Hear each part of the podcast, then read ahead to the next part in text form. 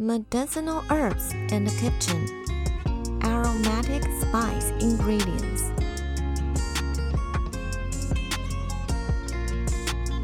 Good day, this is Tammy. Welcome to TCM Bilingual News.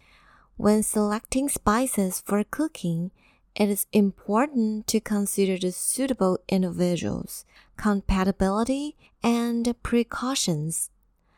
Let's talk about two common spices, black pepper and Sichuan pepper. Black pepper, originally from the tropical rainforests of India. Black pepper is now widely cultivated in over 20 countries across Asia, Africa, and Latin America. The medicinal part of black pepper is its fruit. When the fruits turn red, they are harvested and dried to become black peppercorns.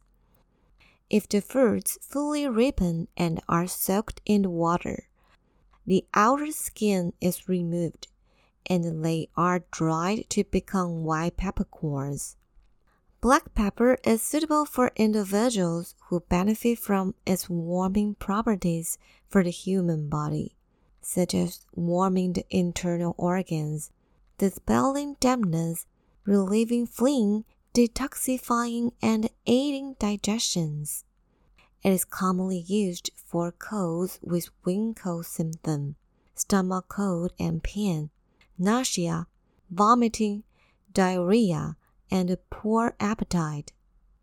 However, caution should be exercised as black pepper is warm and yang in nature, and excessive consumption may aggravate internal heat and yin deficiency, especially in cases of pronounced yin deficiency, internal heat, or damp heat accumulation.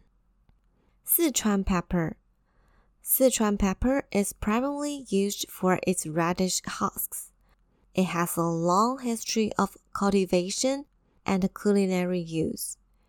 Sichuan pepper contains volatile oils, Sichuan pepper compound, and unsaturated organic acids, giving it local anesthetic, analgesic, insecticidal properties.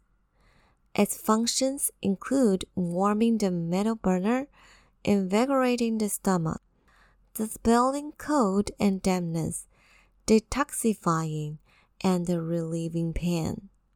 It is used for abdominal pain, vomiting, diarrhea, cough with rebellious qi, abdominal pain from intestinal parasites, itching, and scabies, as well as joint and muscle pain caused by wind cold dampness.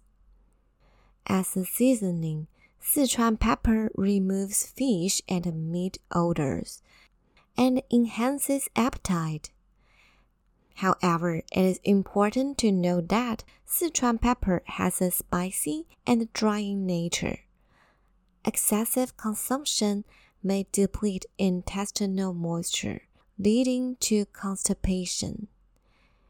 Individuals with excessive internal heat or intestinal bleeding should avoid consuming Sichuan pepper.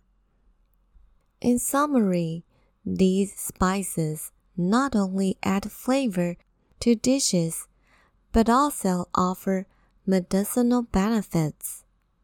However, it is crucial to use them appropriately and consider individual conditions incorporating them into culinary preparations. Today's news comes from China Health News. Hope you like it. See you.